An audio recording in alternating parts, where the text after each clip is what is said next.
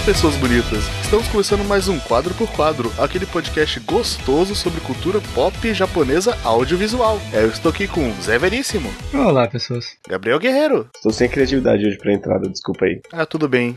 É, a gente raramente tem mesmo. Pedro Guilherme. Tô comendo, tô com fome de coisa boa. E tem muita coisa boa essa temporada. O resto do ano vai ser uma merda. Tô predizendo aqui. Caraca. E saindo desse otimismo para outro otimismo, Caio Coelho. Falei desde o início que essa temporada seria boa. Bom, então, a gente vai falar sobre os animes da temporada passada, a temporada de inverno 2017. É, o que, que vocês acharam dessa temporada como um todo? Da temporada passada, no caso. Foi boa pra caralho. Foi a melhor temporada de animes que eu acompanhei em muito tempo. Ouso dizer que desde da temporada de 2011 em que tava passando Fate Zero. Que absurdo. Nossa, cara, eu, eu discordo muito de você. Teve temporadas melhores, mas A temporada passada foi muito melhor que essa, velho. com certeza Não? foi melhor que essa, cara. A temporada Não? passada apresentou Sagatsu no? Leon. Temporada passada teve Flip Flappers, teve. Caralho, teve muita coisa na temporada passada. Nibikelfônio, Yuri on Ice. É, mas pra mim essa temporada foi meio que a temporada das comédias, porque eu percebi que a maioria das coisas que eu me interessei mesmo ou eram centradas em comédia ou tinham um forte ali. E os dois animes que eu terminei foram de comédia. Então eu, eu acho que essa basicamente foi a temporada de comédias. Foram poucas coisas que eu vi que eu achei interessante que não eram comédias. É, sim, eu concordo. Tipo, muitas das coisas boas dessa temporada tiveram aspectos de comédia, sabe? E é raro, sabe? É raro eu me importar com comédias quando acompanho temporadas assim. Então foi meio que no frescor, um pouco de ar puro, no meio de um monte de poluição. Não que as outras coisas sejam ruins, mas foi bom, foi bom. Alguma coisa pra me fazer rir. Eu normalmente não vejo comédia porque pra mim comédia não funciona com legenda. Então é um problema isso aí. Não, mas então, tipo, eu sinto que muita coisa se perde por conta da nossa origem em si, sabe? Pelo fato de que a gente não é japonês, a gente perde muita, muitas das nuances da comédias que eles fazem. São coisas próprias de japonês, sabe? Brincadeira com linguagem, é, trocadilhos específicos, normas culturais. Tem muita coisa que a gente perde e muita coisa que a gente absorve pelo, pelo nosso conhecimento em si. Mas eu acho que, apesar da gente perder muitas dessas nuances de comédia lendo a legenda, a maior parte desses shows de comédia faz um bom trabalho de te deixar se sentindo bem mesmo assim. Você pode não rir e gargalhar alto, mas você vai estar se sentindo bem, você vai estar se sentindo feliz, você vai estar se Você divertindo não vai estar perdido. Uma coisa compensa a outra, sabe?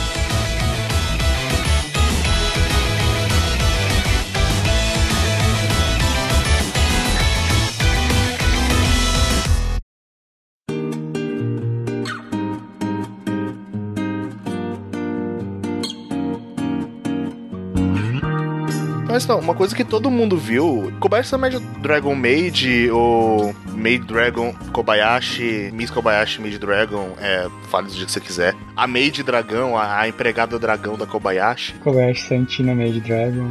Foi um, um anime que ele me surpreendeu um pouquinho, porque eu fui assistir com zero expectativa. Eu falei, ah, tá, mais um anime de comédia fast food. E ele meio que foi um anime de comédia também fast food, só que ele funcionou muito bem. Ele, os personagens, eu achei eles gostosinhos de assistir. O clima é legal. Eu me identifiquei no primeiro episódio de cara com algumas piadas ali. Com a personagem principal também, me identifiquei logo de cara quando ela chega. Ah, ah, um dragão vai morar com você. Como assim ela vai morar com, com- comigo? Ah, é, é, você falou que eu ia morar com você e tal. Aí ela descobre que ela, numa noite muito louca de bebida, falou com o dragão e. É.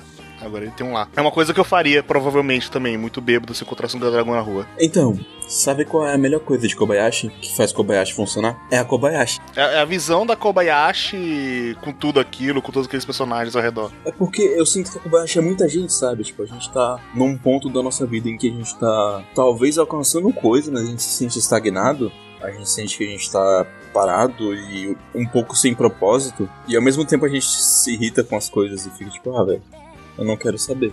Mas aí Kobayashi mostra, tipo, o significado de oportunidade, de chance, sabe? De aproveitar coisas diferentes do que a gente tá acostumado.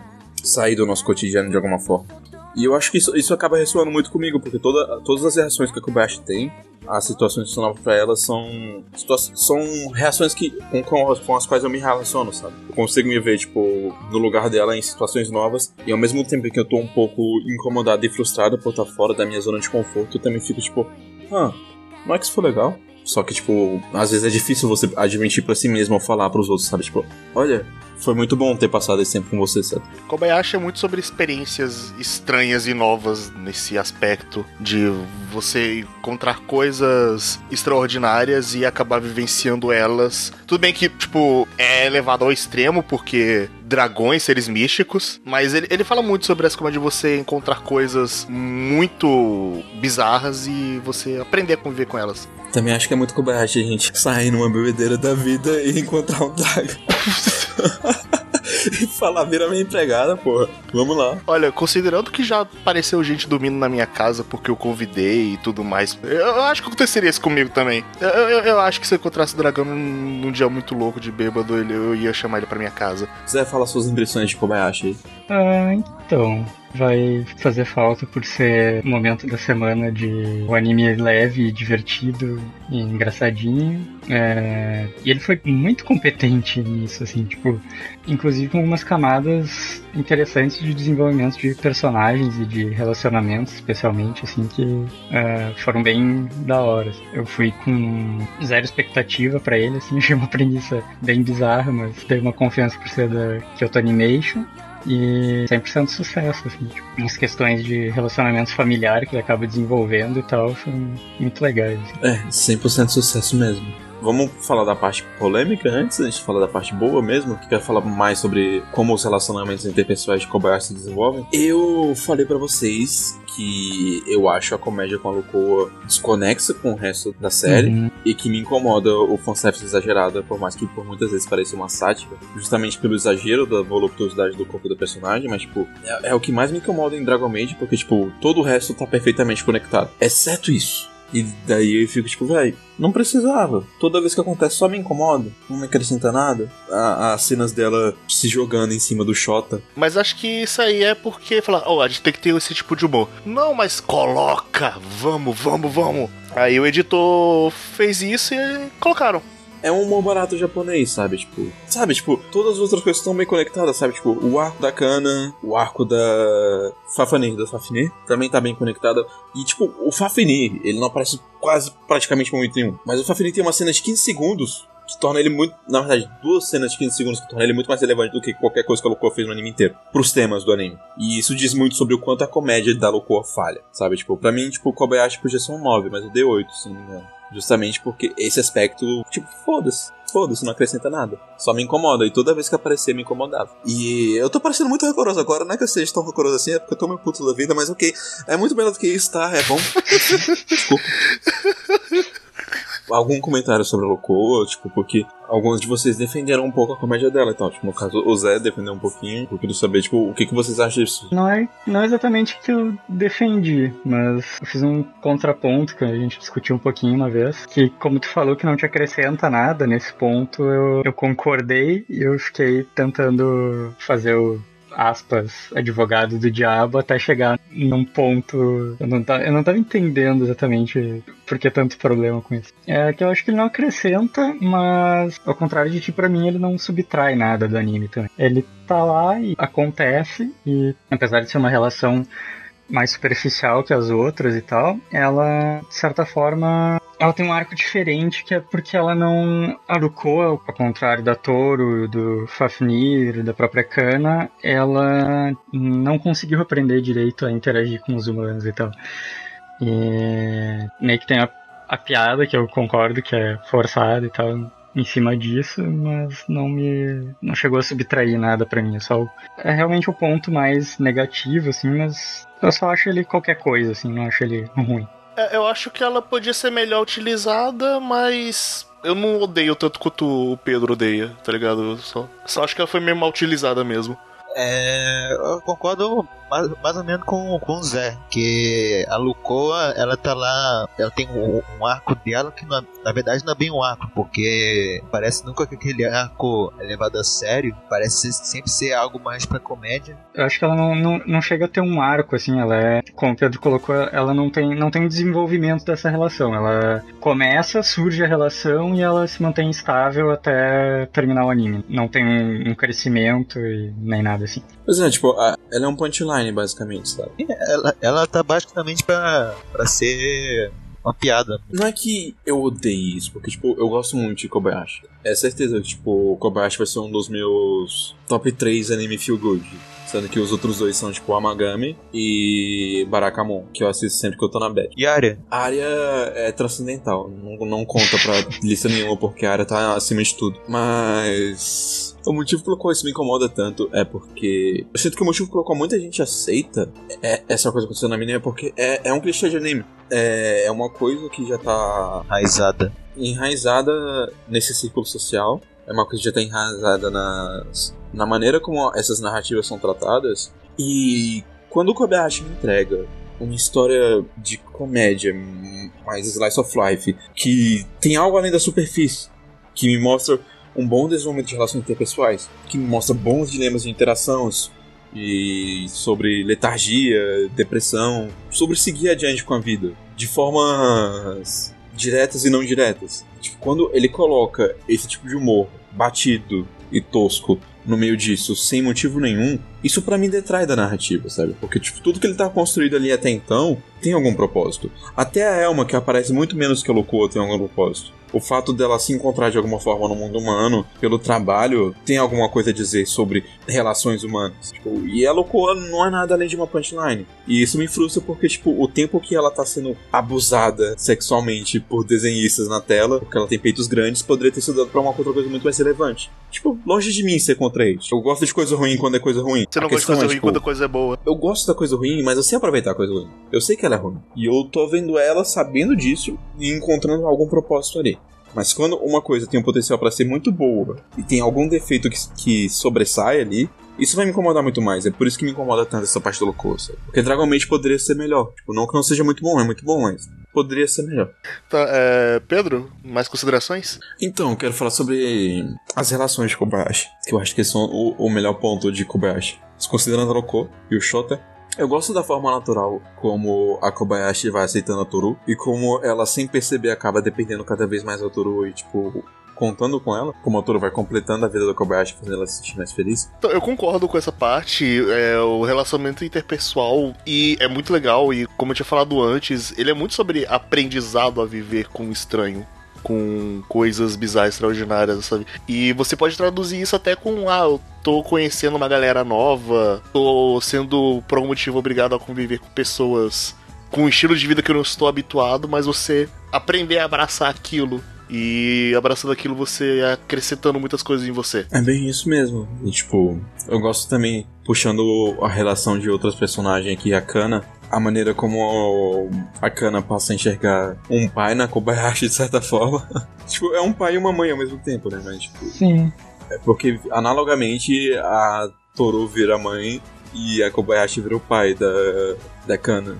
E eu gosto da maneira como essa relação feminina se desenvolve entre elas. Eu acho que um dos melhores pontos do anime é justamente a personagem da Kana, que é uma das coisas mais fofas do mundo. E a maneira como ele vai retratando como essa relação de pai e filho vai, vai se sucedendo, sabe? Tipo, alguns dos melhores episódios são focados justamente nisso. Tioane fez. Na anterior, ela tinha feito uma das coisas que eu achei que era das mais fofas da existência, que era a Reina criancinha com o chapeuzinho amarelo e tal, num flashback, e depois eles se superaram e fizeram a Kana. É, enfim, acho legal também um ponto das relações, assim, é que a gente meio que observa a construção de famílias ao longo do anime, e elas são todas Não tradicionais brasileiras. não tradicionais, exatamente. Tem o núcleo que a gente já falou que é o principal da Kobayashi, com a Toru e a Kana. E depois ainda tem o Fafnir e o colega de trabalho da Kobayashi, que eu esqueci o nome. Makoto. Makoto, isso. Que também, tipo, eles ficam morando juntos, assim, e tal, e mais pro final eles estão praticamente um casal, assim, também. Você tem a, a, vida, a vida de solteira realizada da Elma. Você tem um clichê de personagem solteira trabalhando, igual ela tipo, fica triste, tipo, tá encalhada e bebendo, e tipo, oh meu Deus, eu nunca vou encontrar ninguém, ninguém vai querer casar comigo. E, tipo, a Elma não é isso, sabe? Ela é tipo, porra, tem umas comidas da hora aqui. Tô de boa, Mas, tipo, quero me esforçar pra trabalhar e virar alguém melhor. Eu quero entender melhor essa cultura. É, então, beleza. Então, isso aí é Kobayashi. É, bom anime, assistam, bacana pra caralho.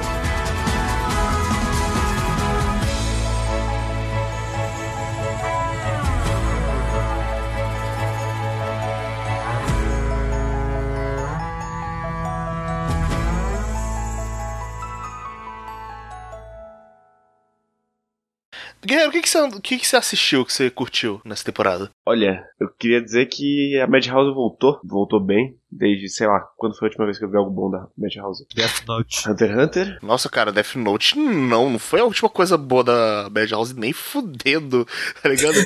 o bicho tá pensando em 2007, 10 anos atrás. Caralho. A década perdida da Madhouse. Provavelmente foi Note mesmo. Tipo, nunca mais fez nada de bom. Tá, deixa a Madhouse pra lá. O que, que a Madhouse fez nessa temporada de bom, final? Enfim, Aka.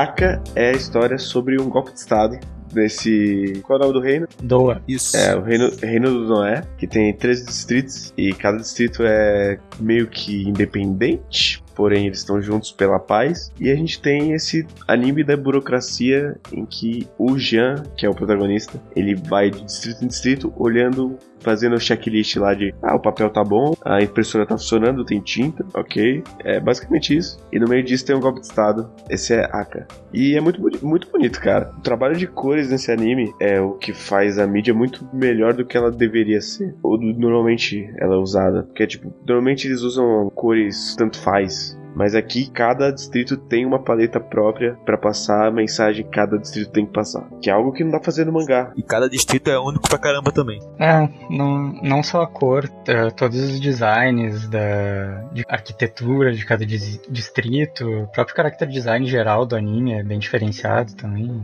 É um anime bem bonito mesmo. É, o que me chamou mais atenção nele foi toda a direção de arte no primeiro episódio. E eu confesso que eu vou ter que assistir de novo e mais, porque ele tem um pace meio lento. Sim. Sim. E no momento que eu tinha assistido, eu não tava na vibe de ver alguma coisa com pace lento. Então isso meio que deu um, um bloqueio, por mais que eu tenha me interessado. Então eu, eu tô com essa dívida, eu vou ter que ver ele de novo. É, assim, quando vai ficando mais clara a conspiração, ele acelera um pouquinho, mas ele continua um pouco lento Sim. ainda. Ele vai devagarzinho até o final. É. Inclusive o clímax é numa velocidade. de- Nossa!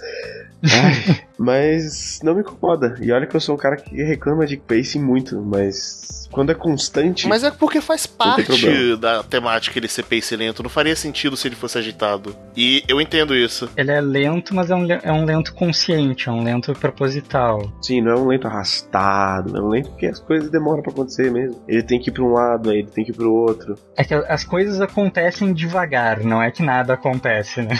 Ou que ele tá enrolando para as coisas demorarem mais pra acontecer. Aí tem vários momentos em que eles estão comendo pão. Como, como esse pessoal come pão, cara? Puta merda. Caraca, eu queria muito saber quem é que teve essa ideia. Tipo, hum, pão de forma, que maravilha, hein? Ó, vários tipos de pão de forma. Nossa, que legal. pão de forma, cara. Eu fico, cara, por que pão de forma, velho? Mas pra quem não sabe, é baseado no mangá de mesmo nome da Natsumi Ono, que fez Restaurante Paradiso e O Homem que Foge, que saiu recentemente pela JBC. E essa é a primeira obra que eu vejo dela, mas o Caio já viu mais coisa. Diga aí. É, antes de ver, de ver o anime de Aka, eu tinha lido acho que três mangás dela, mais ou menos. Um acho que é um Gente, que é um mangá bom pra caralho. Outro Restaurante Paradiso. Outro eu não lembro mais de cabeça. Mas eu tinha lido basicamente esse. Aka eu tinha me interessado pelo mangá, mas não tinha traduzido, não tinha nada. Ah, ainda não tem. É, aí quando saiu, eu já me interessei na hora porque era uma, uma autora que tinha acertado já bastante nos outros trabalhos dela, né? E aí eu queria ver se esse também ia, ia continuar nisso. E pra mim, continuou de- desde o, a expectativa que eu botei no anime, continuou desde o final. E acho que sobre Aka, é uma coisa que eu gostei pra caramba nela, é que é uma evolução, uma evolução, um golpe de estado que você não teve, teve praticamente zero violência nele. E isso foi feito muito bem, porque no golpe de estado aí você tem basicamente todos esse- esses episódios que você. Você só tem uma menção desse golpe de estado, basicamente acho que no sexto, sétimo episódio, mas boa parte você passa no anime conhecendo todos os distritos, basicamente, conhecendo é, as partes únicas de cada um, a cultura, é, os motivos de de ser daquele jeito, ou seja, vão mostrando as características desses, desses primeiros episódios. Só a partir lá do sexto, sétimo pelo menos, que começa a ter um pouco mais de do golpe, mas desde o começo eles estão construindo é, aqueles distritos, os personagens e tudo mais. E cara, eu, eu gostei muito daquilo porque fez eu voltar bastante com toda aquela trama. Era muito legal uh, acompanhar aquilo toda semana, aquela parte de conspiração, sabendo o que aconteceu ou não. Uma coisa que eu gosto dessa parte do golpe é que todos os caras que estão lá em cima no alto escalão só tem um que realmente se importa com o povo. Todos os outros estão fazendo olhando só pro próprio rabo. E isso é muito que é de verdade, eu imagino, pelo menos. Que é tipo, ah, é pelo povo, é pelo povo, é pelo povo, porra nenhuma. E tem outra coisa também que eu, que eu já ia esquecer, que é a abertura, né? Puta que pariu. Nossa, que abertura, Nossa, que abertura sensacional, cara. Ela é muito boa, né? A temporada é melhor, assim. E também, outra coisa que eu também eu acho que contribui muito é a trilha sonora. Eu acho que encaixa bem, bem no, no anime, que eu acho que fica bem certinho lá. Eu acho que também o personagem desse. O Nino, eu acho também um personagem que eu não, eu não, esperava muita coisa no começo, mas ele acabou. Eu acabei gostando bastante dele com o tempo.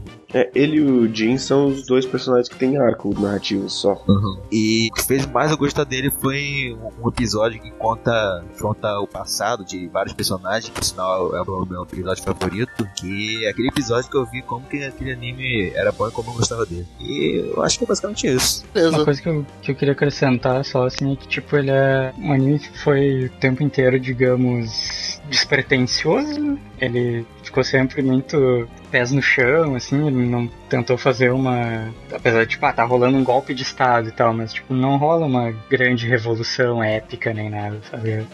Ele é muito consciente, assim, de que uh, menos é mais nesse caso. Ele ficou bem focado e executou bem as tramóias políticas e as articulações e a exploração daquele mundo que ele criou e tal.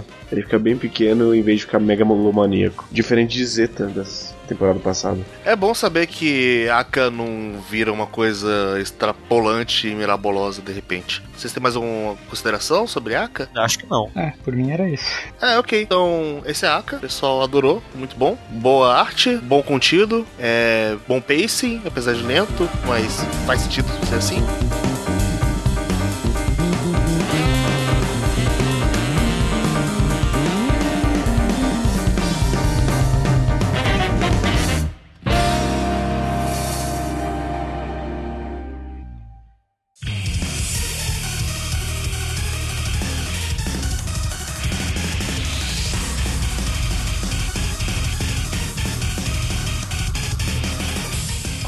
Eu ouvi dizer que você curtiu pra caralho o melhor anime de comédia dessa temporada, que é o Gabriel Dropout, é verdade? É, então, Gabriel Dropout é um anime que se foca. As personagens principais elas são parte do inferno e do céu. Duas são anjos, duas são demônios. E no caso é um anime de comédia em que essas quatro são mandadas para a Terra para estudar e passar um tempo no mundo dos vivos. E uma delas acaba descobrindo os jogos e o mundo dos humanos. O cara tá falando da Gabriel. A Gabriel é basicamente baseado no anjo Gabriel, só que uma versão feminina dele, e ela é basicamente o anjo mais exemplar do céu. Ela vem pra Terra para estudar a raça humana e conviver com os seres humanos, mas, agora continuando o que o Kai vai falar. Mas ela descobrindo que existem jogos, ela joga um jogo de MMO e meses depois ela vira um anjo caído. E assim é, é basicamente a premissa de Gabriel do Prout. Cara, eu adoro quando os japoneses brincam com a mitologia cristã. Na, na, moralzinha, eu adoro ver coisas que a gente nunca veria nem fudendo no ocidente. nunca, nem jamais. Eu, eu, eu adoro quando, tipo, eles ficam zombando do céu, falando, nossa, isso aqui é muito chato, parece era show, tá ligado? Eu, eu, eu adoro isso. Eu adoro quando o, o anjo Gabriel, o, a, o Rafael são duas menininhas e uma é meio que, como posso dizer, sádica e a outra é uma vagabunda, no sentido bom da palavra. Caralho, é estoque, velho. Meu Deus, é muito. é muito bom, velho. E que os demônios são os personagens bonzinhos, ironicamente, só que no, no sentido de comédia. Ah, não, a, a, a Satânia não é bonzinha, não. Ela a é Satânia não idiota. consegue ser má. Ela é tipo, tento ser má, mas eu não consigo. Você, você percebe isso no episódio do cachorrinho, cara. É verdade. Tá Quem chamou Gabriel. de vagabundo que. Não, não, mas eu falei no sentido de não fazer nada. Gabriel é vagabunda, pô. No Ah, sentido tá. de vagabunda, não no sentido de. Não no, se- nesse sentido de decência, de pejorativo. Longe Ah, tá, disso, sim. no sentido de. É, no sentido, tipo, ela não faz porra nenhuma da vida dela, ela só fica jogando dentro de casa. Tipo, a ideia, ela aparece o jogo online no computador dela, daí ela entra, tipo, com a boa intenção de ser uma healer, e fast forward meses depois, ela virou o câncer do mundo dos videogames.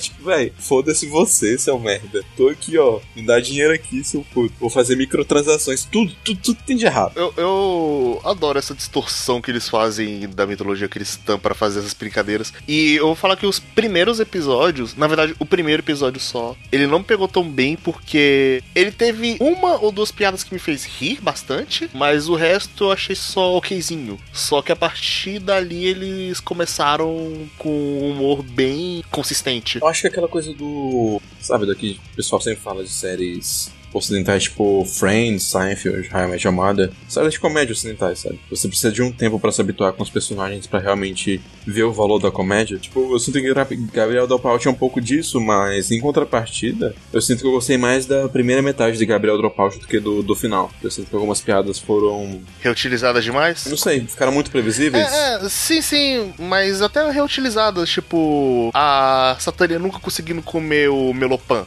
Aquela piada foi usada a exaustão. Sim, mas eu acho que isso é um problema geral de, de muito anime de comédia, sabe? Puxando um outro anime que a gente não vai falar, tipo, Konosuba comete esse erro também. E. Ironicamente, eu acho que, tipo, o único anime de comédia que eu consigo pensar que não faz isso é o Psyche. Nenhuma piada de Psyche fica maçante. Só que, mesmo com esses problemas de ser muita piada previsível e tudo mais, ele é muito gostosinho de assistir. é, Ele é basicamente uma sitcom de anime muito bem feita e com várias sketches divertidas. É, não, é muito gostoso de assistir. Mesmo não, não, não tendo gostado tanto do final quanto do começo, tipo, o final foi muito bom de ver. Eu aprendi a gostar daqueles personagens, eu me diverti com eles.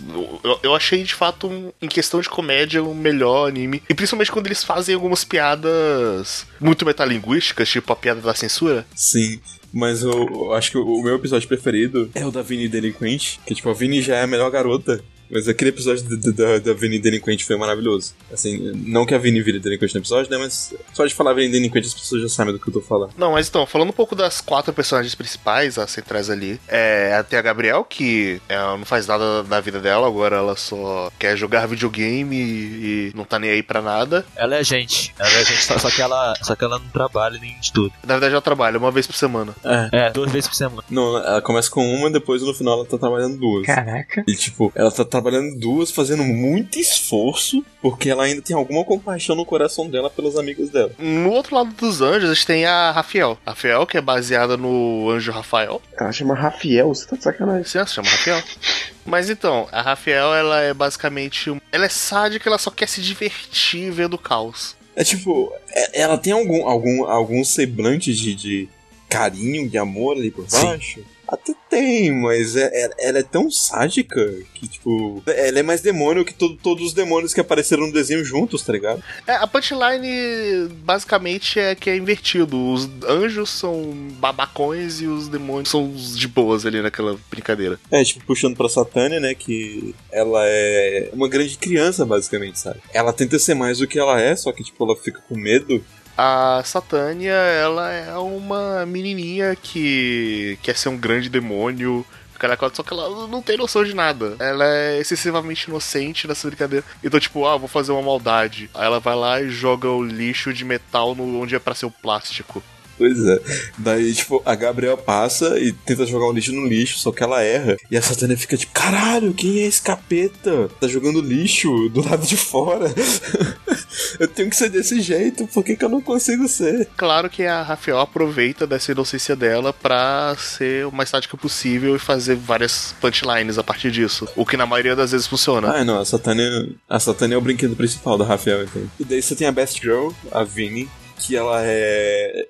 Ela é um demônio, só que é- é- ela seria um anjo. Era o melhor anjo. Então, o exemplar que ela é. Que, tipo, tudo que ela quer é paz, sabe? Ela quer ver as pessoas bem, ela quer ajudar as pessoas, ela é organizada, ela limpa bem. Só que ela sofre por causa disso porque ela é um demônio. Ela não pode, ela tem que ser má. Ela tenta ser má, mas ela não consegue. Ela só consegue ser um demônio quando as pessoas quebram as regras dela. Tipo, quando elas estão na cozinha e as duas ficam que nem umas idiotas lá e ela vai dar, um- dar uma porrada na outra. Ela é uma demônio lawful, cara. É, e lá o Good indo por cima.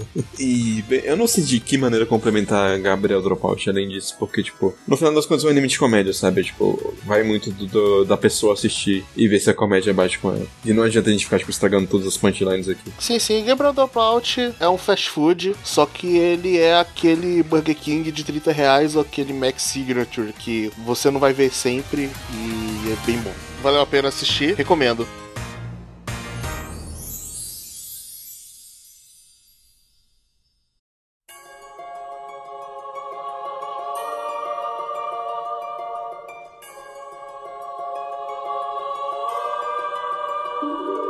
Aproveitando que a gente tá falando de uma comédia, a gente também teve a segunda temporada de Konosuba essa temporada. E eu tô sendo muito redundante nesse episódio, repetindo palavras de maneira muito repetitiva. Repetindo repetidamente de maneira de repetitiva, eu diria.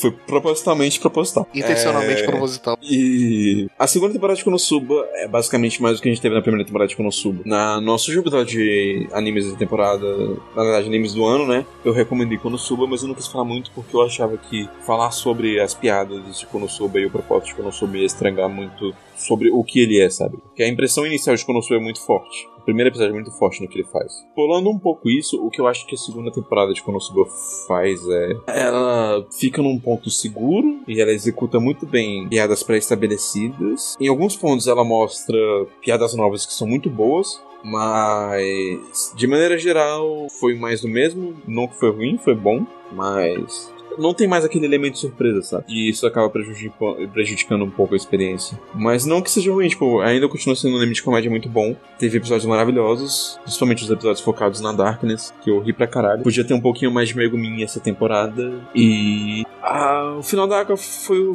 Acho que o. o o arco da Aqua foi o que mais me incomodou, assim, então não consegui me divertir muito. Talvez fosse o momento que eu estivesse, não. Mas foi bom, e... mas não foi, tipo, tudo que eu esperava que fosse. Eu esperava me divertir bem mais. Eu esperava que Konosuba fosse ser o anime que eu mais me divertir essa temporada. Mas, tipo, não, não foi Konosuba, sabe? Foi, tipo, Dragon Maid e... Principalmente Gabriel Dropout e Masamune Kun's Revenge. Pelo fator surpresa. E falando em Masamune Kun, Mas, é, antes disso, o que, que vocês acharam de Konosuba, quem assistiu? Eu assisti Konosuba esperando bastante dele, né? Porque eu tinha gostado já da, da primeira temporada do ano passado. Mas Konosuba eu achei que ficou muito, não sei, muita coisa fez com que eu não gostasse tanto dele quanto.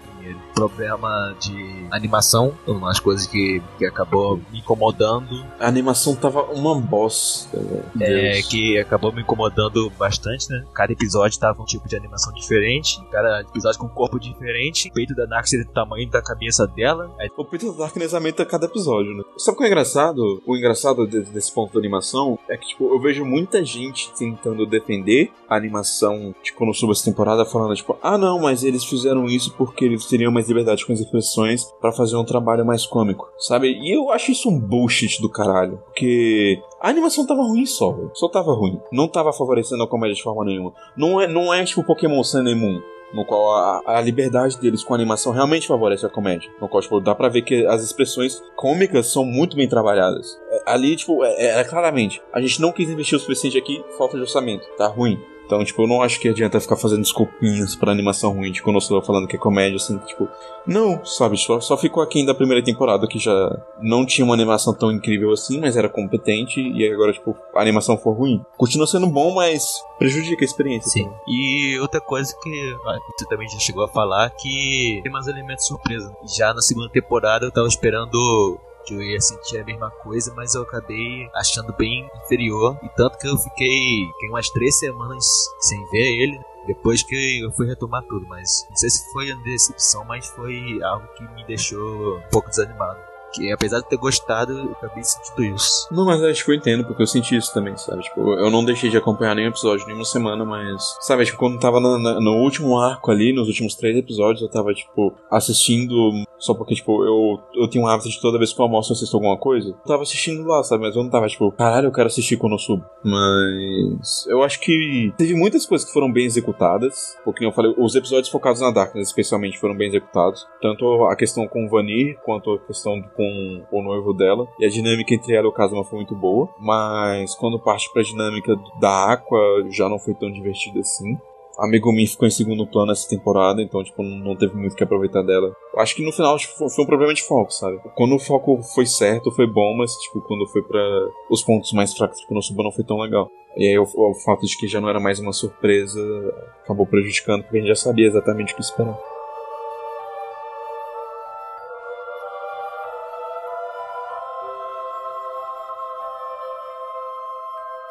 Uh, falar em comédias que não são tão boas assim quanto a gente esperava, eu, eu, eu, queria assistir mais só pra confrontar com mais armas, ou até me desarmar, mas eu só assisti um episódio e eu tive uma péssima primeira impressão de Masamune Kun. Já o Pedro, ele curte pra caralho.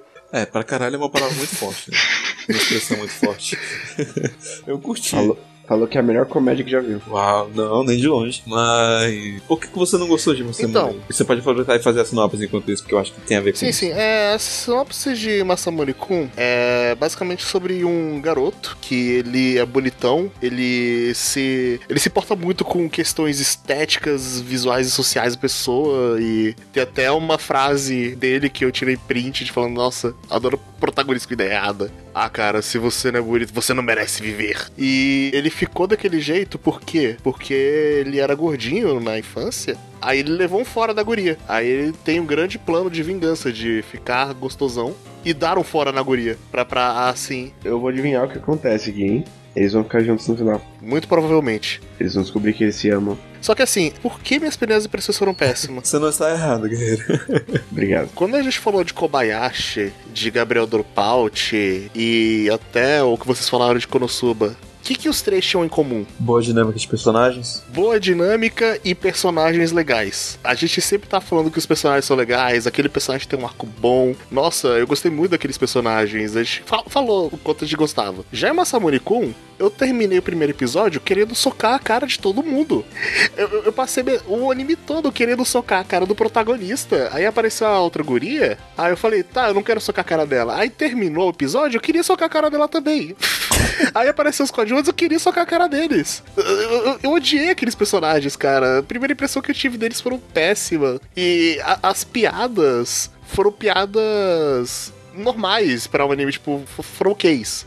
Você diria que você queria se vingar deles? Não, cara, eu só quero isso fora da minha existência. Mas é basicamente isso, cara. O meu problema com o Masamune Kun é que eu odeio os personagens de coração e a comédia dele não sustenta isso. Porque, por exemplo, Bibogami Ga, ele tem uma personagem principal babaca pra caralho. Só que. Konosuba tem. É porque o Konosuba eu não assisti ainda, então eu não posso usar ele como exemplo. Mas, tipo, o Bibogami Ga ele tem um personagem. A personagem é uma babaca pra caralho. Mas ela funciona em prol da comédia. Em Konosuba, todo mundo é babaca. Mas se isso funciona pelo prol da comédia, tá ligado? Você, você abraça Sim, isso. todos são babacas adoráveis. Você, você gosta E deles. Masamune Kun, eles não são babacas adoráveis. Eles são babacas de anime de comédia genérico, tá ligado? Você só quer bater neles mesmo. Então, falando sobre isso, em defesa do diabo, eu acho que os personagens são interessantes, sabe? Porque a ideia de Masamune Kun é quebrar um pouco sobre de comédia, só que ao mesmo tempo ele é completamente um tropo de comédia. Ele é uma desconstrução que não é uma desconstrução. Então, você pega esse conceito de, do, do personagem que sofria bullying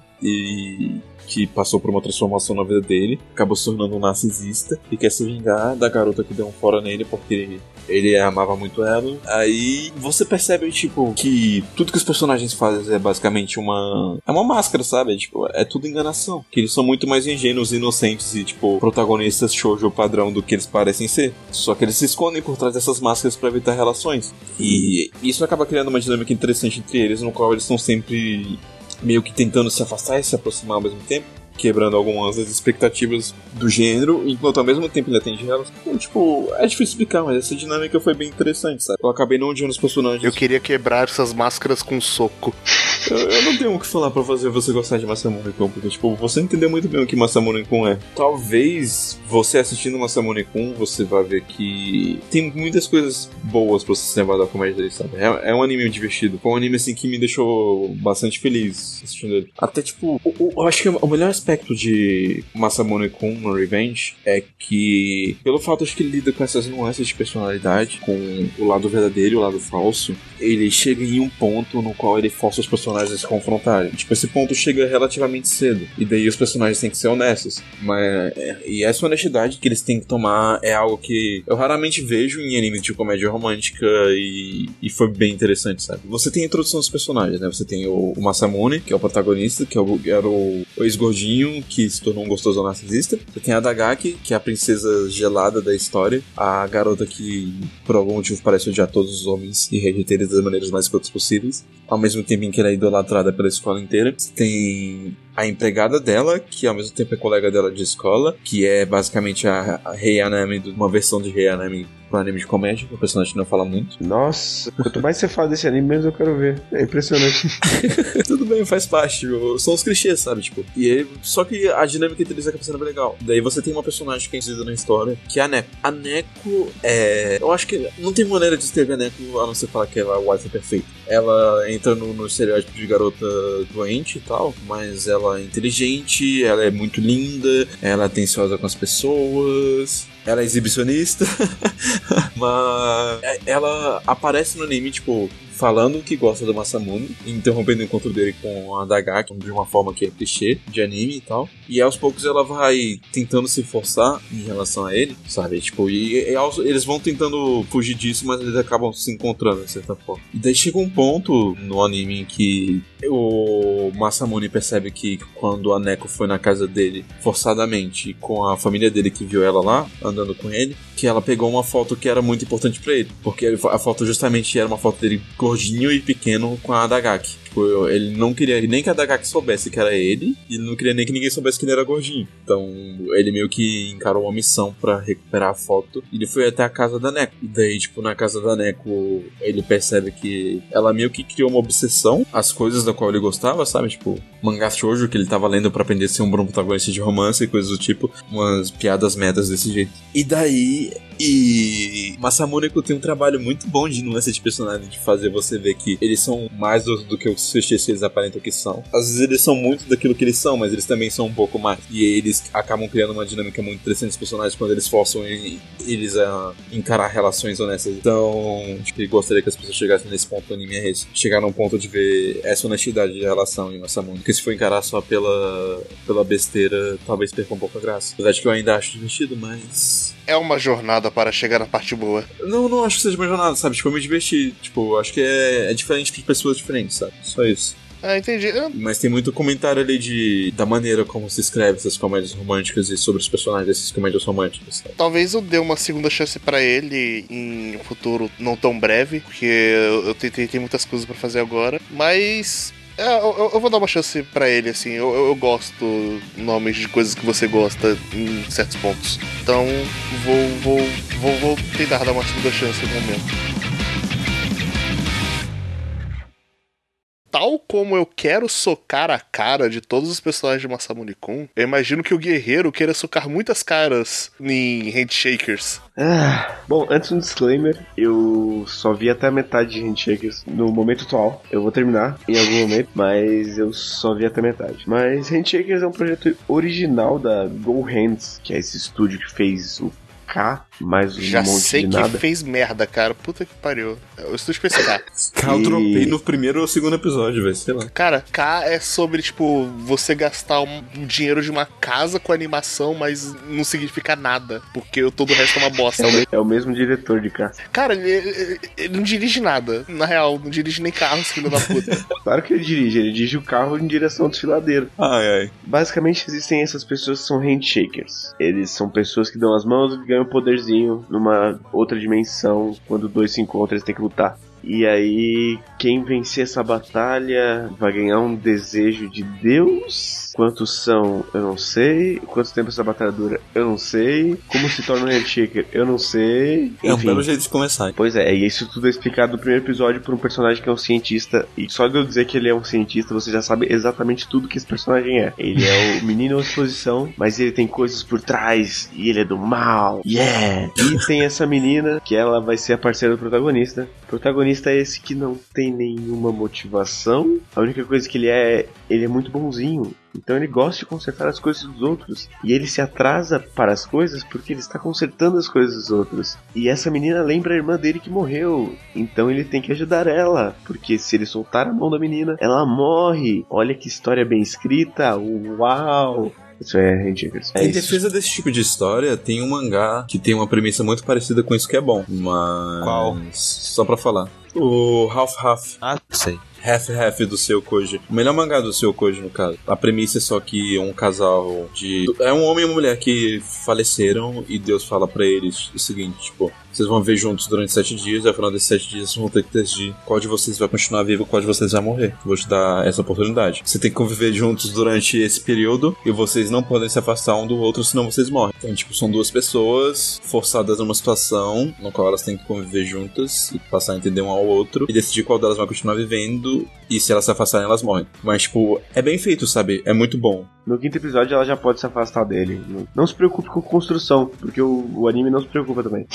Ah, não, sim, é porque você falou, tipo, ressaltando a parte dele- deles não se afastarem como se fosse algo ruim, sabe? Tipo, eu acho que não necessariamente, porque eu já vi isso sendo feito de maneira boa. O problema é, eles não vão se afastar, porque se ele soltar a mão dela, ela morre. E qual é a motivação dele? É porque ela lembra a irmãzinha dele. O problema é mais esse. Ah, sim, é, de fato. Mas enfim, é impressionante como todos os personagens são absolutamente rasos e esquecíveis, menos uma, que é a presidente estudantil, mas pelos motivos errados. Porque toda a personalidade dela é que, eventualmente, ela puxa uma carta de tarô e lê a sorte do personagem. Ela puxa e fala: Ah, esse aqui é a estrela, então você tal, tal, tal, tal, tal, tal. Que é muito ruim, é muito E ela tem peitos ridiculamente grandes que ficam saltitando por motivo nenhum. Por um momento eu achei que você tem um elogio pra fazer de handshakers, até que eu percebi que você ia falar mal. Ah, eu não. Eu tenho. A trilha, a trilha pelo menos ela não me ofende. E esse é o máximo que eu consigo dizer de elogio. Olha, Pelo menos ela não me ofende. cara, Caralho. é engraçado porque é a mesma coisa que eu posso falar de cá. O que, que tem bom de cá? Ah, a trilha não me ofende. É tipo, a abertura tem uma música boa, de fato. Eu gosto daquela abertura. E é. ah, não, a abertura é horrível também. Ah, não, não. Nem isso. Em cá a abertura é boa. E Handshakers deve ser uma bosta mesmo. É tipo, o design de interiores é terrível ao ponto de ter uma escada que vira e na frente da escada tem uma parede que tem uma porta. Claramente tem a escada atrás. É, é nojento. É, é muito feio. Tem tipo várias fontes de luz diferentes. É sabe, Samadoka, quando ele cria aquele universo que claramente não, não existiria no mundo real. É assim quando eles brincam com um simbolismo abstrato de arte pra Não, fazer o não. cenário. O mundo real também. Ele é todo amplo e as salas são cheias de espelho. Ah, sim. É, Handshakers é Madoka feito errado. É basicamente isso. É Madoka só que ruim. Mas, tipo, o, o- a construção de mundo também é terrível. É, sabe aquele tipo de construção de mundo que nos primeiros 15 minutos do anime ele joga 27 nomes diferentes que são que significam alguma coisa e fica tudo muito profundo porque eles querem? Não é nada orgânico, é tipo infodump do caralho por 15 minutos do personagem que ele só serve pra isso. E o controle de cena é péssimo nas lutas. Você não sabe que personagem tá em que posição. Eles vão meio que teleportando Nossa. de um lado pro outro. Eu vi, eu vi uma luta de handshakers e, tipo, não dá, velho, não dá, não dá. A coreografia, é, é de ficar segue, é, a coreografia do combate segue o mesmo caminho. Tem uma cena que é impressionante, assim. Eles estão em combate que é pra um vencer o outro. Aí a inimiga, ela dá um salto, ela para no ombro do protagonista, olha pra ele, dá uma risadinha e pula pra longe. Porque ela não venceu ele, porque o plot não podia deixar que ela vencesse ele ali. Porque ela tava, ela tava com a arma, ele tava com a arma, ela só pulou em cima dele e depois foi embora. E aí, uma cena que merece destaque é no episódio 2 como eles não podem se soltar, eles têm que tomar banho juntos. Então tem, tem cena do banho. São duas crianças de 14 anos. Ai, E não. os pais, os pais do garoto estão na sala. E aí eles ouvem o moleque gritando, falando: Ah, então ele tá nesses dias já. Ai, não, cara. é, só que, né, os pais sabem que a menina tá com ele no banho. Sabe o que é engraçado? O único anime que eu vi fazer isso na vida, além desse, foi Kiss Sis, no qual, tipo, é completamente surreal, porque os pais do, do protagonista viram pra ele falam: Então, suas irmãs não são de sangue, não, pode comer elas. É tipo isso, tá ligado? É tipo, eu quero ver com qual você vai casar. A gente tem um bolão aqui na vizinhança pra ver quem você vai escolher. Troféu pai do ano. Caralho. É. É um nível assim, sabe? É esse o nível de handshakers, pelo visto. Então é tudo muito ruim. É impressionantemente ruim. Acho que é a pior coisa que eu já vi na minha vida, assim. Que não fosse amadora. É bom você ver Glass Lip aí pra tirar. Não, não, não. Recomendo Glass Lip pras pessoas. Não, não, não. Eu recomendo pro guerreiro pra ele encontrar o pior, a pior obra. Não, não, não faz isso, cara, não. Tem coisas que você não pode desejar nem ao seu pior inimigo. Glass Lip é tipo isso. Olha aí. Será que é pior? Será que consegue? Só o jeito de descobrir menino Cara, guerreiro. Eu não vou descobrir, não. Não precisa não, cara. Não faça isso consigo mesmo. E pra fechar, eu não sei se vocês viram o pôster de Handshakers. Já viram? Vi não. Aham, vocês viram como o character design é excelentemente criativo? Ah, isso eu já tinha visto. Então, olha o protagonista. Ele é bem reconhecível, né? É impressionantemente reconhecível. Se destaca né, na multidão dos personagens de anime. Ele não parece com nenhum personagem de anime. Jamais. A presidente do, do conselho tem um irmão que é exatamente ele, só que menor, com a cor de olho trocada. É igual. Ele é igual ao ponto de que eu achei que era o mesmo personagem. E eu tive que ver os dois, um do lado do outro, pra eu ver que eram dois personagens diferentes. A paleta de cor nem é tão diferente assim, né, pelo visto. Ah, a paleta de cor é esse acidente aí, né? e é muito engraçado que esse anime ele tenta fazer umas cenas em olho de peixe e fica tudo tão torto. Mas enfim, é isso. Handshakers, não vejam, jamais. Mas enfim, gente, por falar em bosta, e Kills Child, alguém viu? É, eu vi até o episódio 8, eu acho. Te dizer que não é tão bosta assim, até onde eu vi. Ah, é um dos casos de que eu comecei a ver, eu achei muito ruim e eu parei. É, te dizer que olha, olha só que menino corajoso que eu sou, né? Quando eu assisti há uns 9 anos atrás, Chaos Head, que é o, é o antecessor desse, Que é um péssimo anime. é, eu gostei de Chaos Head. Nossa, É, não, e daí como eu, como eu sou um menino muito corajoso e tal, é, eu comecei a ver ali, eu vi que tinha uma relação de. Com a franquia ponto e vírgula. Sim, com a franquia ponto e vírgula, mas ele é. Esse se passa no mesmo mundo do Chaos Head, realmente. É tipo seis anos no futuro de Chaos Head. É, então, tipo, os acontecimentos de Chaos Head são diretamente relacionados. Aí eu peguei o que que eu fiz? Eu assisti Head de novo. Chaos Head é bem ruim, cara. Ele tem uma proposta razoavelmente interessante de um protagonista quebrado da cabeça que fica tendo alucinações e tal, mas quando ele começa a botar sci-fi no meio, credo que sci-fi é horrível. E daí ele mistura com fantasia também, credo que fantasia horrível. cara, eu fico triste, porque parece que o único anime da série ponto vírgula que deu certo foi Steins Gate. O resto tudo foi uma adaptação bem de médio pra péssimo. Pois é, aí tá, vi o Chaos Head lá e tal, e fui pro Chaos Child. É, e o Chaos Head, tipo, ele, cara, ele é, ele é absurdamente extrapolado, assim, tipo, uma ficção científica de níveis. Tipo, que a gente falou que a Aka é super contida e tal, e, tipo, cara, o Chaos Head não, tanto a. A fantasia um pouco também, mas principalmente a, o sci-fi deles são mega extrapolados, os caras perdem a mão completamente. Assim. E o Chaos Child, não, ele é mais. Ele é bem mais consciente, assim, parece. É, ele não é bom, tá? Mas ele é mediano até onde eu vi. E eles propõem a ser um anime mais de suspense, assim, com umas pitadas de terror até. E em vez de ser um sci-fi super extrapolado, com uma fantasia extrapolada e tal, ele é um suspense com um sobrenatural mais contido, assim, até onde eu vi. Não tem superpoderes mega bolados e ilusões que fazem todo todo bairro alucinar e espadas que saem da, do intervalo das dimensões e tal. Ele é mais tipo, ah, esse cara aqui ele tem uma meio que uma telecinese inconsciente, essa outra menina aqui ela meio que sabe se a pessoa te der uma resposta direta para ela de sim ou não, ela sabe se é mentira. São umas coisinhas bem mais uh, pés no chão, assim. Uh, mas ele é bizarro também, porque ele é, se passa, como eu falei, seis anos no futuro de Chaos Head. Uh, e basicamente, então, é uns adolescentes no, no colégio e tal, que eram crianças, portanto, quando houveram os eventos de Chaos Head e tal, que teve uns, um terremoto de 7.9 em Shibuya e umas outras coisas lá. E daí, tipo, é, é focado no clube de jornalismo do colégio e... Só cara, o clube de jornalismo mais, cara, mais fodão do universo, assim, porque eles estão estudando casos de assassinato, assim, e tal, descobrem várias paradinhas antes da polícia e tal, uns casos mega pesados, assim, e tal, que o conselho estudantil passa por lá, dá uma olhada, assim, ah, tentem não correr muito perigo, né? Mas tem aluno indo em cena de crime e um monte de coisa, assim, muito louco. No final tá parecendo uma experiência positiva. Assim como outros da série ponto vírgula, tirando Stars Gate, ele tem gore desnecessário, tipo, cenas de choque que você sente que é só por puro choque? Eu acho que as dele não são por puro choque, mas eu acho que elas são um pouco. Acho que eles pesam a mão mais do que deveria.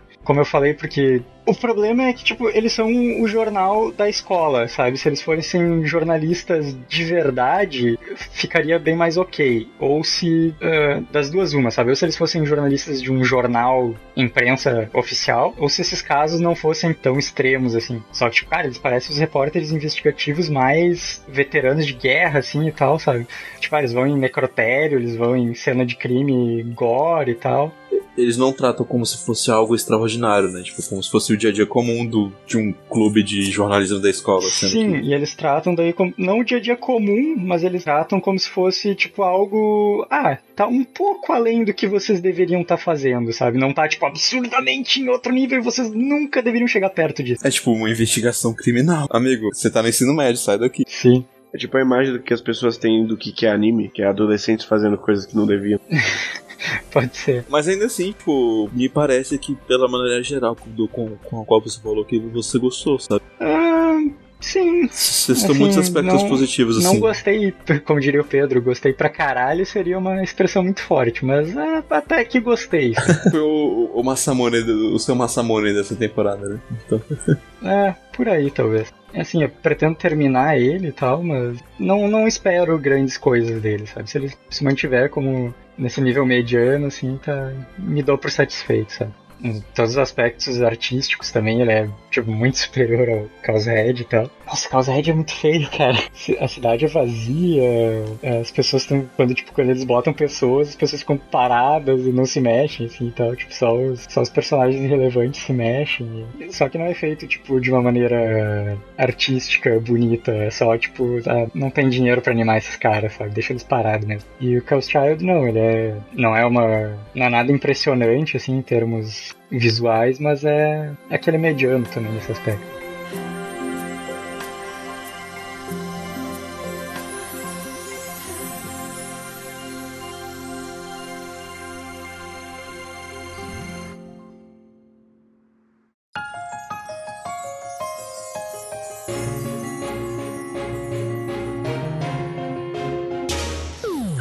Mas não, Coelho, o que, que você quer falar aí? Eu vou falar sobre Demi-chan, que é um anime baseado no mangá. Demi-chan, no caso, conta a história de seres que seriam mais parecidos com mutantes, que você tem é, uma Dulalan, você tem uma uma mulher da neve, você tem uma sucubu, você tem uma vampira e essas personagens elas são, elas ao mesmo tempo que são humanos, elas têm essas características de personagens mitológicos. E só que nesse mundo, esses personagens mitológicos também existem e esses personagens elas têm muitas características deles também. O que faz com que muitas, é, muitas pessoas tenham, essas impressões delas por isso. Mas eu acho que Demi-chan, o que ele faz, faz melhor nele é, são as relações entre a, as personagens, no caso são a Yuki, que é a Mulher da Neve, a Mati, que é a Dulan, a Saki, que é a Sukubu, e a Hikari que é a vampira. Essas quatro personagens elas têm relações muito boas entre elas e também entre o, o professor, no caso é o Takahashi, que todas elas têm essa relação muito amigável no outro,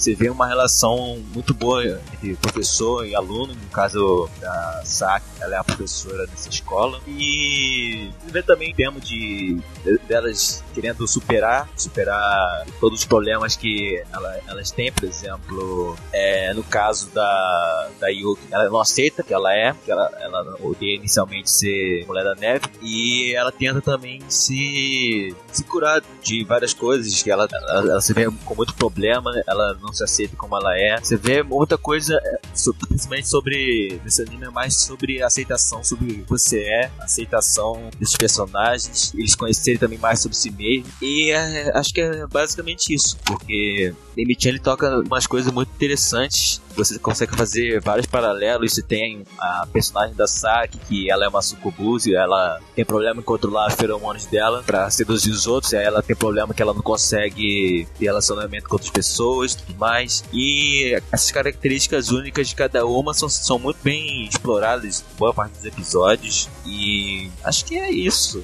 É, é um, um anime que eu acho que foi muito bem adaptado que faz muita coisa legal e eu acho que todo mundo deveria assistir porque é muito bom. Eu comecei a assistir ele, assisti acho que dois ou três. Ele me pareceu simpático, assim, mas não me prendeu tanto quanto Kobayashi, por exemplo. Mas ele era agradávelzinho, assim, simpáticozinho. Até eu ver um pouquinho mais de Kobayashi Gabriel Dropout, ele era um dos mais agradáveis da temporada que eu tava vendo. É, mas, bem, agora que a gente falou de Demitian, alguém tem alguma coisa para acrescentar sobre ele? É, eu vi o primeiro episódio de Demi-chan. Eu consigo ver porque é bom, mas eu não consigo gostar. É um sentimento meio esquisito com esse tipo de anime. Falar em algo que o guerreiro não odeia, eu ouvi dizer que você também não odeia Gundam. Ou você odeia Gundam? É verdade. Não, não, não odeio Gundam. Eu ouvi falar que provavelmente eu odiaria o Gundam Wing, mas eu não vi. então eu não sei dizer. Mas rolou aí a segunda temporada de Iron Blooded Orphans, o mais novo da franquia. Na verdade já tá saindo Thunderbolt, segunda temporada, então não é bem o mais novo. Mas é um Gundam diferente, sim, bem diferente. Porque ele foi feito pelo diretor Tatsuyuki Nagai e escrito pela Mari Okada, que é uma dupla conhecida por Anohana e Toradora. Então nada mais óbvio do que fazer Gundam depois. é a conexão mais lógica, né? Claro, parece a evolução natural. Mas diferente dos Gundams do Tomino, eu não tenho certeza do nome dele, é que é o criador original, e bom, pessoas vão me odiar agora, em que às vezes parece que ele tá mais preocupado em fazer um bordão do que fazer um texto coerente com o personagem. Mas então, isso não, não tem aqui. Ou se tem é muito pouquinho é muito mais focado nos personagens em si, tanto é que a trama, principalmente na primeira temporada, ela vai jogando muito pra frente. As coisas acontecem muito esporadicamente na primeira temporada. Na segunda isso muda um pouco, e a segunda é mais aconteceu tal coisa, e por isso aconteceu a outra, e por isso aconteceu a outra. Tem pouco alt tab na segunda temporada. É mais uma coisa puxa a outra e basicamente Gundam Arrow Orphans é uma história sobre família e todos os tipos de família. Tem a deles, que é a Tekadan, que são basicamente órfãos. Tem a família dos Turbines, que, são, que é basicamente uma poligamia. E aí, como tem o tema de família, então o mundo é governado por famílias. E aí as pessoas mais baixas são quem não tem família, que são os órfãos. Então é tudo bem conectado com o tema. E nós temos os personagens que vêm da casta mais baixa possível, quase. Alguns são realmente da casta mais baixa, mas que eles são, além de marcianos, órfãos, pobres e basicamente eles são máquinas e eles são tão máquinas que eles se conectam às máquinas por meio de uma operação. Então, eles são o lixo do daquele universo. E por isso, basicamente, eles vão lutar para sobreviver. Então, isso vai ser, vai refletir em eles não terem código de honra de guerra, eles não têm uma hierarquia muito estruturada. Basicamente, eles estão ali para sobreviver. E é aí que entram os dois protagonistas, que é o Mikazuki e o Orga. O Orga é o líder, o estrategista, o cara que tá procurando um futuro para essa família, que é a Tekadan. E o Mikazuki é o cara que não existe um futuro para ele fora da batalha. Então eles são meio que essa dicotomia, ao mesmo tempo que eles são muito amigos, um meio que não vai existir quando o sonho do outro se realizar. E eu preciso dizer que esse é o melhor Gundam que eu vi. É, eu preciso ver mais Gundams. Eu gosto pra caralho de 79. Gosto. Aquilo que eu vi do de Gundam. Eu gosto da lore do Gundam Zeta. Eu quero assistir um dia. Mas enfim, eu quero assistir mais Gundam. É, o, próximo, o próximo Gundam que eu vou ver é o Zeta agora. É, eu comecei a assistir o Iron Blooded Orphans uh, faz umas semanas aí, ainda não terminei a primeira temporada, tô um pouco depois na metade dela. É, ele tá bem promissor, realmente, assim, ele, ele tem bons personagens, assim, é, é interessante. É, o plot dele é mais ou menos um. Não é uma história exatamente inédita de Gundam, mas tá, tá, tá conseguindo trabalhar bem até onde eu vi. Assim. Os personagens levam bem. Aparentemente não tem muita piedade de matar pessoas e tal. Teve uma outra coisinha nele que me incomodou, assim, mas foram mais pontuais mesmo, que dá pra tolerar, assim, mas tipo, sei lá, tem o, do pessoal da Tecadan ali e tal, tem, tem algumas coisas que eles jogaram, assim, tipo, é, o irmão de um dos do piloto principal, fora o Mikazuki lá, tipo, ele, eles jogam que no episódio, sei lá, no episódio 12, jogam que existe um irmão dele perdido no, no passado, e daí no episódio 13 ele encontra com esse irmão por acaso no vasto espaço sideral, no meio de uma batalha. Mas em geral, é, tá sendo um, bom Gundam. Esse vacilo ele vai dar mais uma vez, mas na segunda temporada eu não lembro dele fazer esse tipo de coisa. De jogar e já usar que acabou de jogar. É, tipo, nem seria uma coisa tão ruim se tivesse plantado mais pro futuro, assim, mas tipo, foi. colocou e já, já usou. Já. Mas não chega a ser tipo um, um, um Code Geass da vida cometendo esse tipo de erro. Ah, mas o Code Geass é um rocambole de. Não, então just, justamente. Né? Eu tô falando, tipo, não, não chega a se embaralhar não, tanto, sabe? Não. Tipo. Não, não é, é, bem, bem é uma simples. situação pontual, né? Ela nem mexe tanto no plot também, é só uma coisa que acontece. Esse Ganda ele não costuma usar plot armor para nenhum personagem. Mas bem, eu, eu, ainda vou ver o Ganda. Assim que eu tiver alguma coisa para comentar, eu falarei com vocês.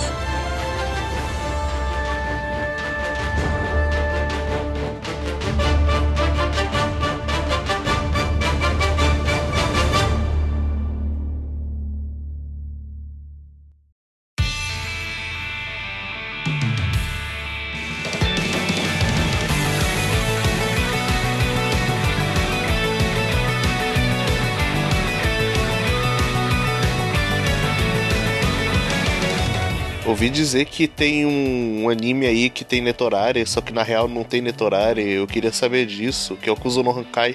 E aí, Coelho, tem Netorari? Então, Kuzuno Honkai é um anime que a premissa básica dele é de que dois alunos gostam de dois professores, gostam, amam dois professores diferentes, e esses dois alunos têm desejo de, de, ter uma relação com esses dois professores. Só que esses dois alunos, eles veem que não vai dar certo, mas eles continuam amando. E por causa disso, esses dois acabam se relacionando, fazendo um acordo em que eles vão ter uma relação de é uma relação puramente física, de pegação e tudo mais. Eles vão se pegar se fantasiando com os professores. Exatamente isso. E tem esses dois personagens, mas eu não acho que eles sejam Netorari, porque basicamente ninguém, nenhum personagem tem uma relação é, estabelecida. É, uma relação de namoro, basicamente. Basicamente é uma pegação. Vou, vou, eu vou citar os nomes logo, porque fica mais fácil. Tem a personagem principal que gosta do professor, tem o personagem principal que gosta de uma professora, tem uma garota que gosta do personagem principal, tem outra garota que gosta da personagem principal, tem primo da garota que gosta da outra garota, mais. E, e é um, é um dodecaedro amoroso isso, que, que tem um monte de personagens que gostam do outro, mas nenhum deles tem, nenhum deles namora. Por isso que eu não vejo basicamente algo como natural desse jeito. É, mas tem gente que se ama e se sentiu mal porque um pegou o outro nessa pegação louca aí? Provavelmente tem, mas é tipo, não é netorário, sabe? Netorário é outra coisa. Acho que não tem, não.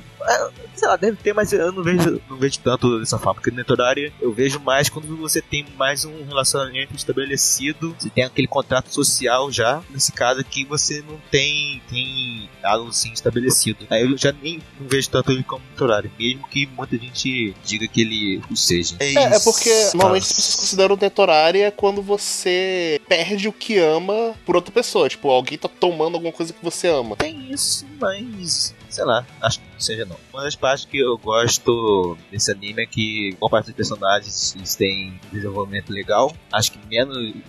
Mesmo os que não têm, têm tanta participação acabam tendo desenvolvimento.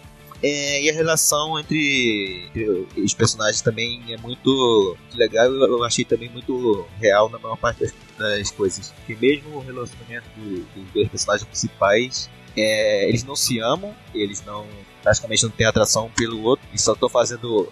é, só estão juntos pra Aliviar uma fantasia É. sexual com os professores. mesmo assim, eles são dois personagens que parecem um casal de verdade. Ao contrário de muitos casos de outros animes que os personagens se amam, eles têm uma relação próxima e tudo mais, mas eles nunca me pareceram muito reais em alguns casos.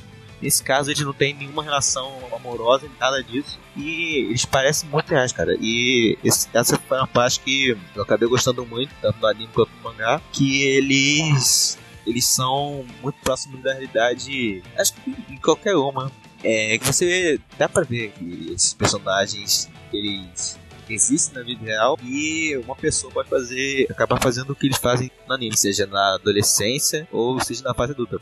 Também tem personagens adultos que acabam cometendo é, então, é, basicamente, é um anime que não é sobre romance, é um anime sobre. Não é sobre romance, é mostrando relações entre as pessoas, relações boas, relações ruins, é, a construção dessa relação, como ela vai chegando, vai terminando. Personagens bem escritos? Eu acho que sim. E no geral, eu acho que faz toda uma combinação bem boa que acho que vale a pena pra ver se você não tiver esse problema de editorar, se considerar isso também.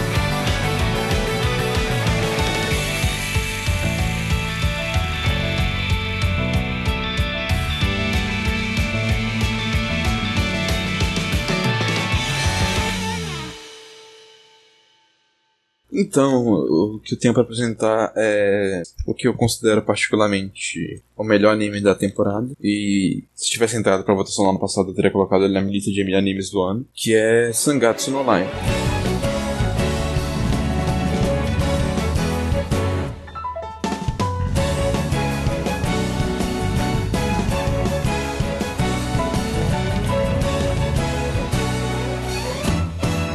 Sangatsu no Lion conta a história do rei, que é um garoto de 17 anos. Que não é um rei. Depende da, da sua perspectiva, né? Ele é um garoto de 17 anos que já ganha a própria vida trabalhando profissionalmente. Ele é um jogador de shogi profissional. Ele é muito reconhecido e famoso no, no meio dele porque ele entrou pra esse mundo muito cedo. E isso nem sempre chama a atenção que ele gostaria que chamasse, porque o rei é uma pessoa que tem diversos problemas. Dentre os problemas dele, a gente encontra ansiedade e depressão. Eu acho que o maior mérito de Sangatsu no Lion é a maneira como ele lida com isso, porque tipo, basicamente Sangatsu no Lion é um anime sobre o crescimento do rei. Uma coisa que eu gosto muito de Sangatsu no Lion é. A gente tava falando mais cedo do Dragon Maid sobre a questão de relações interpessoais. E Sangatsu faz isso muito bem. Eu sinto que ele é muito sobre você encontrar um lugar que você pertence, com toda a dinâmica que ele tem com as irmãs. É basicamente isso, sabe? Tipo, o Sangatsu é uma. en- Entre muitas aspas, assim, na verdade nem tantas. Ele é uma história de coming of age, sabe? Só que ele é uma história de coming of age diferente do que a gente tem no padrão. Porque ela, ela tá lidando com um personagem que tem muito mais problemas, sabe? Do que o personagem padrão. E ele lida de forma muito verossímil com as coisas pelo qual o rei passou na vida e as- as- os eventos que moldaram ele, sabe? E por conta disso, você tem um contraste muito grande entre coisas que são muito tristes e coisas que vão te deixar muito feliz. É meio que como se ele te jogasse pra baixo, mas ao mesmo tempo em que você tá no fundo do oceano, você olha pra cima e você enxerga a luz. Então você tem esperança e você começa a nadar pra luz. É, é meio que assim que eu me sinto vendo Sangatsu. Eu tentei descrever de maneira, sei lá, bonita e poética aqui, apesar de não foi nada disso.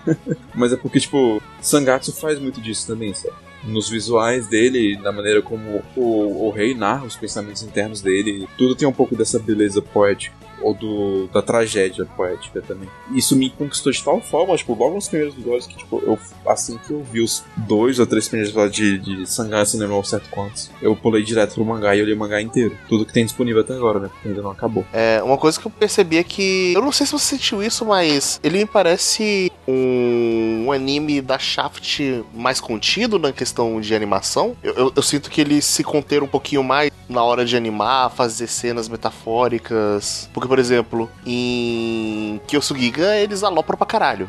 E em Monogatari nem se fala. Eu acho que Mas- depende do material. Eu não acho que eles alopram tanto assim em Monogatari. Eles têm algumas coisas que eles fazem demais. Mas de maneira geral, em Monogatari, nenhum dos shots é desperdiçado, sabe? Eu não tô falando que é ruim, é só que eles usam. É um recurso muito conhecido pela Shaft, tipo, marca registrada deles. Uhum. E, e sim, tipo, eu sinto que é menos em Sangatsu do que nas outras, mas você ainda consegue, tipo, ver. Cara, e- isso aqui é muito Shaft, sabe? Tipo, nas cenas em que ele imagina que ele tá lutando contra a correnteza do mar. Ou então, tipo, a- aquela cena que ele tá. sente que ele tá preso numa ilha, que ele precisa nadar contra a correnteza, mas ele não consegue. Tipo, isso, tudo isso são formas de, de animação que na, acabam re- realçando a narrativa dele, de- do quão difícil pra ele é lidar com o dia a dia dele. Mas assim, tipo, acho que o que eu mais gosto de maneira geral em Sangatsu é não só o personagem do rei, mas também tipo, as relações entre os personagens, assim, você tava falando que, primeiramente, a relação do, do, do rei com as irmãs, que elas são a personificação da esperança e de tudo que há de bom nesse mundo. E se você não gosta delas, você é horrível. Caraca. Não, mas é, se você não gosta das irmãs, cara, por quê? Por quê? Não, todas elas são muito boas, sabe? Sim. Tipo, você tem a, a Momo, que é a, a irmãzinha mais nova. Que rivaliza Que é- em fofura com a Kana do Kobayashi. Aham, muito. Você tem a, Rina, que ela.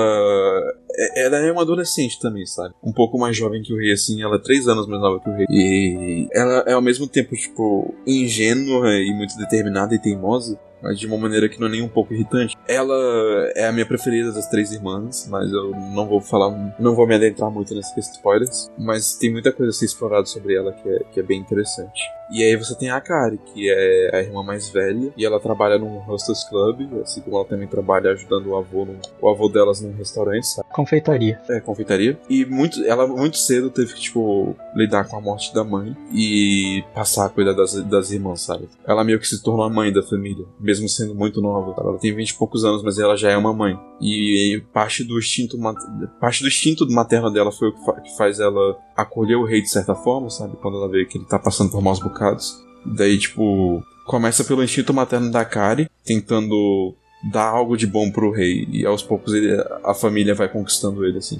E eu, eu gosto da maneira como eles lidam com isso, sabe? Tipo, como eles mostram um aspecto positivo de família, de uma família que não é sua família. Você Sim, tem um sim. contraponto em, em Sangatsu da, da família que as irmãs representam e da família do rei mesmo, que é também representado de maneira muito boa pelo relacionamento dele tóxico com a, com a Kyoko, que é uma personagem incrível, uma puta personagem incrível. E esse relacionamento é muito lindo. Que, tipo, ele, tem lados bons e ele tem lados ruins. E ele é abusivo e ele é tóxico, mas ao mesmo tempo você, sei lá, você sente alguma coisa, você sente que tem mais ali e você queria ver essas pessoas bem. E enfim, teria muitas coisas que eu poderia falar sobre Sangatsu. E O guerreiro teve problema com o Pace, né? Se incomodou com as partidas de Shogi. É, Eu tô esperando pra jogar um salzinho no seu, no seu brigadeiro. Então, Fala. pode falar aí, porque eu, Joga o eu sol tenho aí. meus contrapontos em relação. O meu problema com o Sangatsu, que foi o que me fez dropar o anime, mas é porque eu vou ler o mangá, porque eu acho que vai funcionar melhor lá, é um problema de estrutura e pacing que ele se comprometeu e eu não sei porquê. Que é, ele se comprometeu a fazer dois capítulos por episódio. Às vezes ele pega um pedacinho de um terceiro, mas normalmente são dois capítulos por episódio. E isso normalmente funciona, mas tem vezes que é terrível. Porque quando você funciona com o aspecto de usar dois capítulos, você acaba tendo dois clímaxes por episódio. Então você precisa que o segundo capítulo funcione com o primeiro ou por complemento ou por contraste, porque eles têm que ter algum, algum tipo de unidade. Tem vezes que não tem, são só dois capítulos diferentes. E mas tudo bem, foi rolando até chegar mais ou menos ali no 10, 11, quando tem um arco de partidas de shogi em que o pacing fica insustentável. Ele arrasta muito mais do que devia, porque o trabalho da adaptação podia se comprimir vários capítulos em um episódio só, porque eles funcionam tematicamente unidos, mas como ele estava preso à estrutura de dois capítulos por episódio, ele vai muito mais. Ele vai, acho que dois capítulos mais que devia, e eu não consegui passar desse ponto. Foi aí que eu dropei o anime de Sangatsu. Mas eu sinto assim que sua reação foi um pouco exagerada. Tipo, quando no momento que você já estava assistindo esses episódios, eu tinha parado um pouco antes, porque eu não tava com pressa de acompanhar Sangatsu porque eu já tinha lido o mangá. Então o que eu fiz foi esperar acabar Sangatsu pra eu pegar e assistir tudo de uma vez. eu sinto que vendo de uma vez isso teria que ter sido muito mais gritante pra mim, essa questão de ritmo, sabe? Mas eu não me incomodei com ritmo de forma nenhuma. Tipo, eu concordo que a estrutura de dois episódios é, não é comum, não é usual. E muitas vezes episódios têm dois clímax e duas mensagens diferentes, mas eu acredito que eles estabelecem muito bem um contraste entre um e outro, sabe? Eu acho que nem sempre tem, o anime faz um bom trabalho de deixar um cliffhanger, mas eu acho que ele tem uma unidade muito concisa na maneira como ele conta a história dele. E o pacing das partidas de Shogi pra mim é parte essencial disso, porque as partidas de Shogi e de Sangatsu funcionam basicamente como as apresentações musicais de Shigatsu Waki no Uso. Elas são uma visão dentro da mente dos jogadores. E toda partida vai. Não, não é tipo um anime de esporte, sabe? Não é uma partida por uma partida. Toda partida vai revelar uma coisa a mais uma faceta da personalidade de um personagem. Vai ter algum tipo de conflito entre aqueles dois personagens. Vai ter alguma coisa a passar, a demonstrar. E muitas vezes o, o pacing mais lento é importante por causa disso. O Pense Mais Lento deliberadamente cria a, a atmosfera adequada para a situação de letargia do rei ou para a ansiedade dele ou para o desespero dele em estar na situação na qual ele não quer se encontrar. Precisa ganhar de alguém de que ele não quer ganhar, mas ele também não quer desistir. E ele se vê como um monstro por causa disso. Então, tipo, eu sinceramente não me incomodei de forma nenhuma com, com o ritmo das partidas de jogo, sabe? É, acho que é uma questão de diferencial de percepção e talvez de direção e tal. Eu já tô mais acostumado com a direção experimental da Shaft, conhas assim. Tipo, talvez por conhecer o material original também não me incomodei tanto. Eu gostei e eu acho que a unidade não me incomodou. Eu acho que vale a pena as pessoas insistirem e tal mesmo tendo um pouquinho de dificuldade tal. Eu concordo que o formato fica melhor no mangá, mas eu acredito que a mídia em anime passa muita coisa boa através da animação e através do simbolismo que eles colocam. Fora que o trabalho de dublagem é excelente. É que eu não sei, eu, eu ainda acho que é muito mais arrastado do que tinha que ser. Eu entendo entrar na mente do protagonista, mas podia ser um pouquinho mais rápido do que é. E eu acho que tem partidas que são deliberadamente descartáveis. Pelo menos metade delas são reafirmar ideias que ele já afirmou e não tá ao ponto de tá martelando a ideia, ele tá só repetindo. Eu e eu não vi depois disso. Então eu não sei dizer se depois ele muda, mas ali não, não principalmente muda. é muito. É eu preciso rebater essa ideia. Eu preciso garantir que você entendeu o que eu tô falando. Então eu vou falar mais uma vez. Que é pra garantir que você entendeu o que eu tô falando. Não é bem isso. A ideia não é, não é garantir que você entenda o que você tá falando. A ideia é. Olha que agoniante é você entender o que eu tô falando.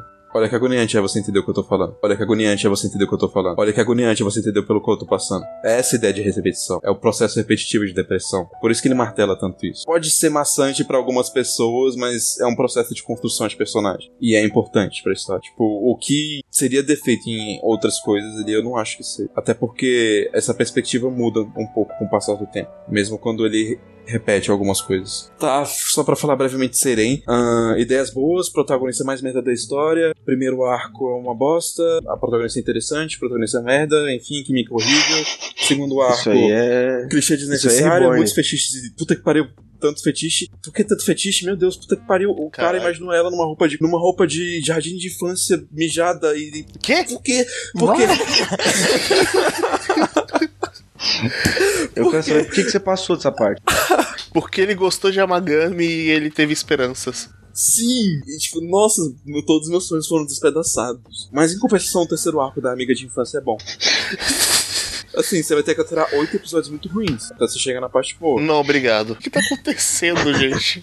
Faz encerramento. Gente, pois é, é Seirei é, é, aparentemente é muito ruim, mas em algum momento fica bom. Vejo os quatro últimos episódios, que é o último arco, ele é bom, o resto é dispensável. Eu, eu posso só fazer uma coisa para vocês? Depende. Pra ilustrar o quanto Seirin é, é uma pérola. A lista de fetiches do protagonista em relação à personagem feminina do primeiro arco. Vamos lá. A marca deixada por alguém quando ela senta na sua mesa. Ah, eu vi isso no primeiro episódio. Alguém usar a sua. o seu moletom. Uh... Ser cheirado enquanto você está cagando.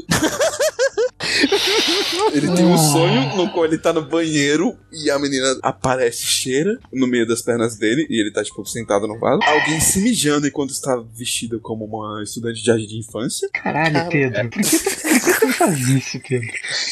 Isso foram quatro episódios. Quatro episódios. É, e, e, com esse tom de esperanças quebradas e fetiches, nós terminamos mais um quadro por quadro. É, esse tom desesperançoso, mas Se você quiser comentar alguma coisa dos anos da temporada, dê o seu feedback. Sabe onde também não tem esperanças? Nos meus textos das estreias da nova temporada. Pois é, a, a gente escreveu vários textos, principalmente o Pedro Guerreiro. Eu vou escrever mais alguns com o tempo. E comente os textos, comente os entrequadros, comente o podcast, mande e-mails no contato.quadroxquadro.gmail.com E é isso aí, pessoas. Prometo que no próximo episódio eu vou estar melhor, porque eu tava muito raivoso nesse. Você estava bêbado, puto e depressivo. Pode até ser o título do podcast.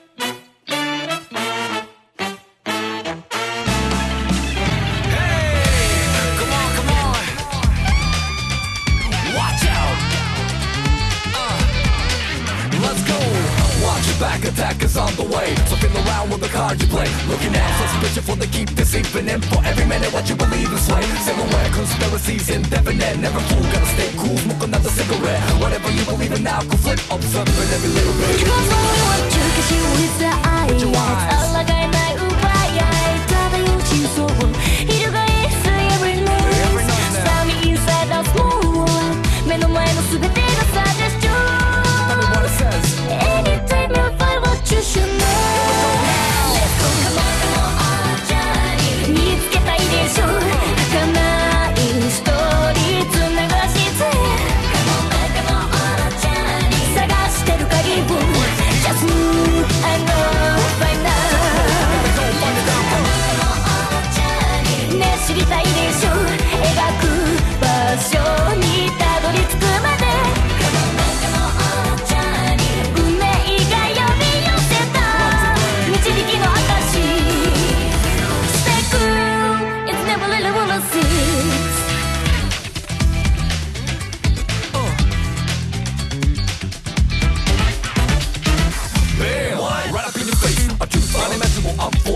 in your face. I trace, looking, looking, what you found. It's happening once again in the background now. Get down, get rooted, stop moving. Would your feet step one and step two and bounce around? Stuck in the groove, we'll get back to something for the dream. 探してい